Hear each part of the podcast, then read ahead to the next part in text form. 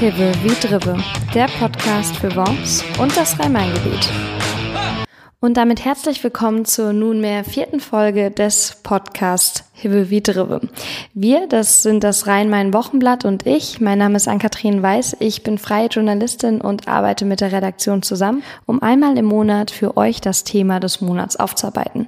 Die Themen, vielleicht wart ihr bisher schon dabei, sind immer so ein bisschen an Aktualität, aber auch einfach an Dauerbrenner geknüpft. Und das erklärt auch so ein bisschen das Thema dieser Woche bzw. dieses Monats, denn dieses Mal geht es um die Nibelungengeschichte und die, wie ihr alle hoffentlich wisst, ist ein fundamentaler zentraler Bestandteil nicht nur für Worms und die Umgebung, sondern eigentlich inzwischen für ganz Deutschland. Und der Grund, weshalb wir darüber reden, ist eigentlich relativ simpel und wahrscheinlich erzähle ich da auch keine Neuigkeiten mehr für die wirklich ja Regionalfans und Kulturfans und Literaturfans aus der Umgebung.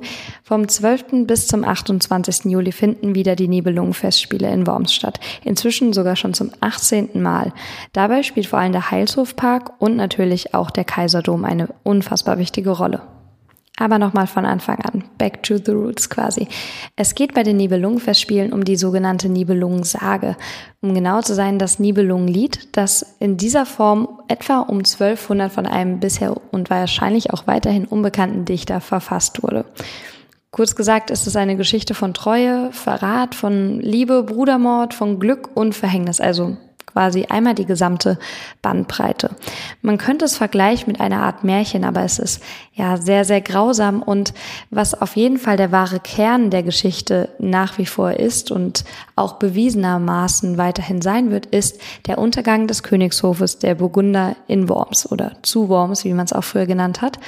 Insgesamt hat dieser unbekannte Dichter 2300 Strophen über Siegfried und den Hof geschrieben und ja, das Ganze hat seitdem eigentlich zu jedem Zeitpunkt die Geschichte der Stadt geprägt. Das sieht man unter anderem an den Nibelungenfestspielen, aber auch am Nibelungenmuseum und an ganz, ganz vielen ja kulturellen, literarischen Auseinandersetzungen mit der Sage. Um es hier nochmal kurz zur Auffrischung zusammenzufassen, es geht um den Helden Siegfried aus Xanten, der aufgrund seiner so unfassbar starken Liebe zur burgundischen Prinzessin, die Kriemhild heißt, an den Hof zu Worms kommt und dort nicht nur sie, sondern eigentlich auch so sehr viele Menschen für sich einnimmt. Unter anderem auch seinem Schwager, den Siegfried als Held, als sehr starker Held, der nun mal aufgrund einer längeren Vorgeschichte ist, das müsstet ihr dann nochmal genauer nachlesen, ja, ähm, hilft er seinem Schwager dabei, Brünhild zu heiraten, eine sehr starke Frau aus Island, die er gemeinsam mit seinem Schwager dann letztendlich auch besiegt.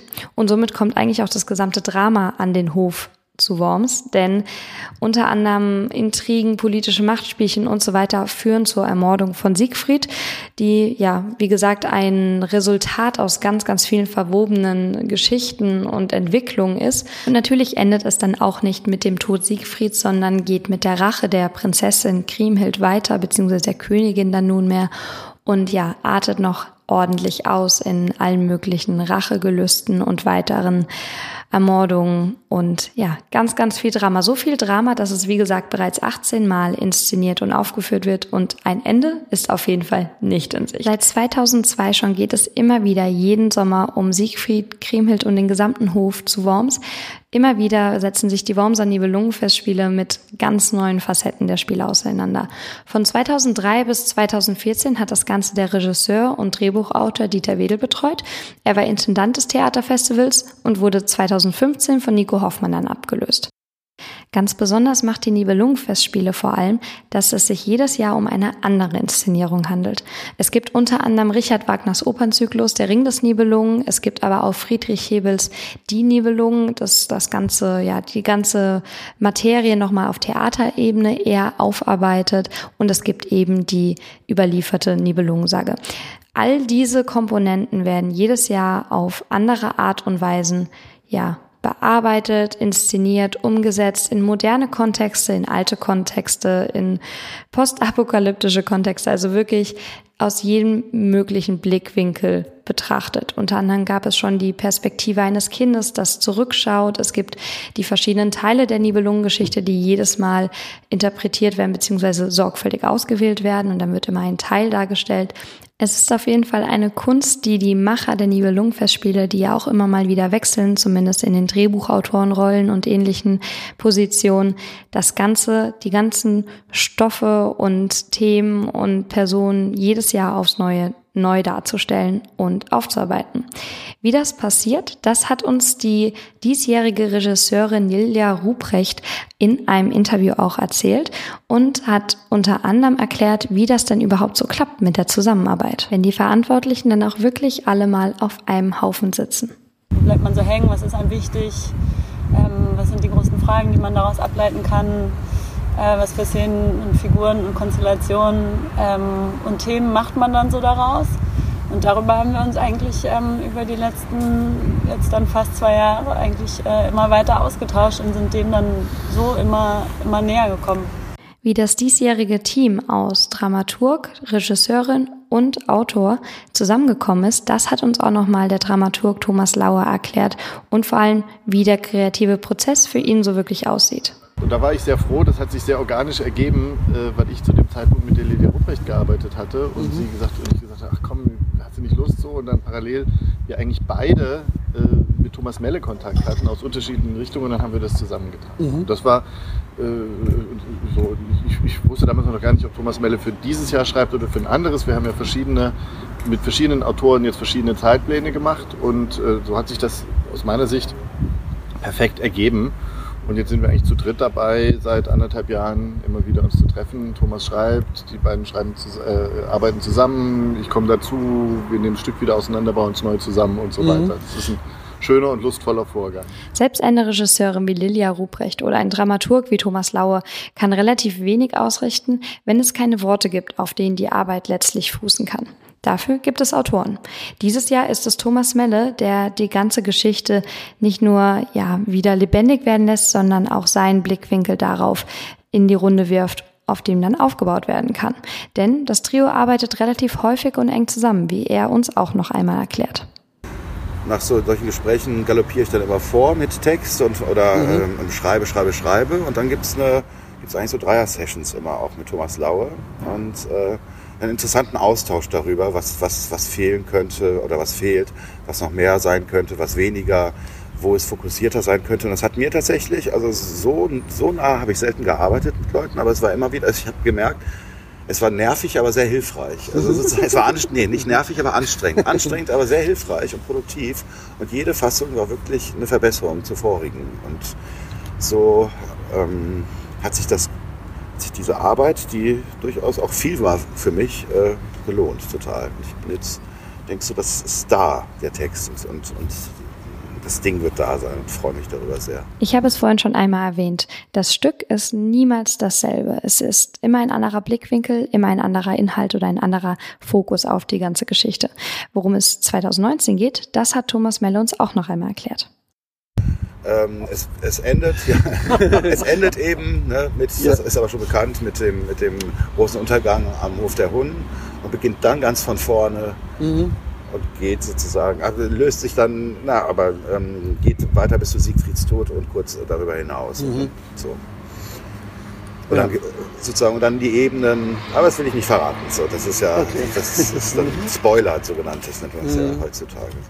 Naja, zugegebenermaßen hat er uns nicht allzu viel über den Inhalt verraten, aber er hat uns schon mal so ein bisschen ja vorspüren lassen, wie die Dynamik letztendlich aussehen könnte. Ich möchte nah beim Mythos bleiben ähm, und gleichzeitig mich aber völlig von dem absetzen. Also etwas, wo der Zuschauer sofort versteht, ähm, was da die Sehnsucht ist in dem Stück oder was, was die Dynamik ist und so. Melle ist etwas, was man umgangssprachlich vielleicht schon einen alten Hasen im Theatergewerbe bezeichnen würde. Aber er ist normalerweise auch als Autor und Übersetzer tätig. Wir haben uns gefragt, wie diese Arbeiten sich vielleicht auch ein wenig voneinander unterscheiden könnten. Witzigerweise allein, weil das Theater schon so dialogisch ist, ähm, oftmals jedenfalls, wenn man nicht gerade Textflächen schreibt, äh, gehe ich da auch sehr viel dialogischer mehr und mehr, früher nicht so, im, im Prozess, im Arbeitsprozess ran. Also dass ich mhm. tatsächlich mit Lilia viel rede, mit Thomas Laue, ähm, das auch anderen so zeige und oder meinem, meinem Verleger in, bei Rowold. Und, und gar nicht so abgekapselt, wie ich manchmal erstmal beim Roman bin und so denke ich, erschaffe meine Welt da und dann später reden wir drüber, was anders sein kann, sondern dass es mehr noch ein kooperativer Prozess ist. Mhm. Das einerseits. Und zweitens habe ich dann doch, doch immer die Gegebenheiten Bühne, Figuren, Leute, die sprechen, habe ich im Hinterkopf irgendwie. Also so, ich, ich äh, denke das schon konkret auf die Bühne hin oft. Apropos Bühne. Ich habe es vorhin schon einmal kurz angedeutet. Der Dom spielt immer eine wichtige Rolle, sowohl in der Sage selbst als auch als Inszenierungsfläche oder als Schauplatz der Nibelungenfestspiele selbst. Wie das Ganze dieses Jahr geplant ist und welche Rolle der Dom dieses Jahr spielen wird, das hat uns die Regisseurin Lilia Ruprecht noch einmal kurz erklärt.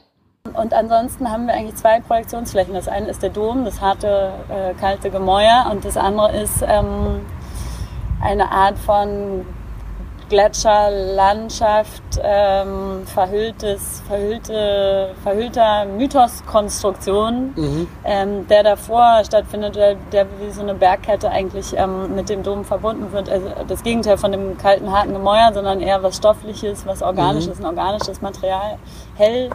Mhm. Ähm, und darauf kann man ganz hervorragend diese Bilderwelten von dem Thilo Baumgärtel, der Maler, den wir dabei haben, ähm, projizieren. Das heißt also, genau, wir arbeiten mit zwei Projektionsflächen plus noch einer LED-Fläche. Mhm. So, mhm. ja. Das war uns sehr wichtig. Also ich wollte den nicht ähm, ähm, dekorieren und einfach irgendwie davor einen Jahrmarkt aufbauen und dann ist es so der Domplatz mit einem Jahrmarkt davor oder so, sondern ich fand es schon wichtig, mit dem Dom als, als konkretes Gegenüber mhm. äh, zu arbeiten, wenn man den schon mal da hat. Ähm, mhm.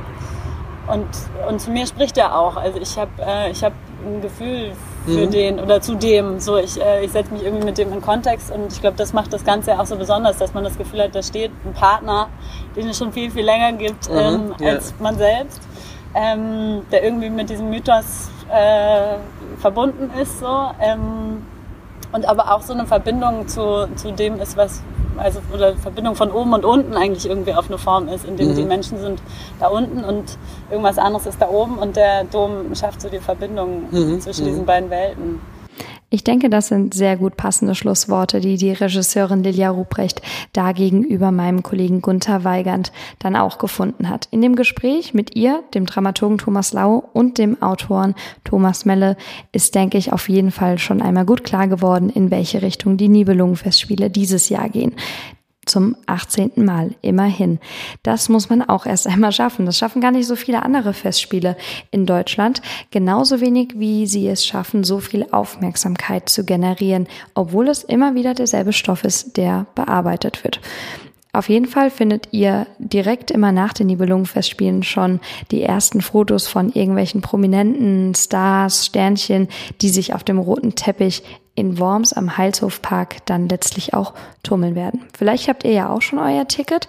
Wer sich ansonsten noch für mehr Informationen rund um das Stück, die Schauspieler und vielleicht auch das Rahmenprogramm interessiert, der kann noch einmal auf www.nibelungenfestspiele.de nachgucken. Und für all die das Ticket schon haben, ich habe es vorhin schon einmal kurz erwähnt, denkt dran, ihr habt auch kostenlosen Eintritt in das Nibelungenmuseum, wo ihr euch die ganze Sage in einer, naja, sagen wir es mal, besseren Zusammenfassung Zusammenfassung, als ich sie vorhin gegeben habe, nochmal anhören könnt und nochmal genießen könnt, vielleicht auch als Vorbereitung auf die Inszenierung dann selbst. Egal, ob ihr euch jetzt habt dazu hinreißen lassen, ein Ticket zu kaufen oder ob ihr da lieber aus der Ferne zuschaut. Wir hoffen, ihr habt unseren kleinen Schwerpunkt zum Thema Nibelungensage, Nibelungenfestspiele genossen. Falls ihr Kritik für uns habt oder andere Themenvorschläge, Verbesserungswünsche, Lob, was auch immer, schreibt uns gerne unter wochenblatt.vrm.de. Der Podcast hier heißt Hive wie Drive, der Podcast für Rhein-Main und Worms und wir freuen uns auf jeden Fall, wenn ihr weiterhin dabei bleibt, wenn ihr euch die alten Folgen anhört und wenn ihr ansonsten jeden Monat den Podcast abruft. Mein Name ist Ann-Kathrin und ich wünsche euch eine gute Zeit. Bis zum nächsten Mal.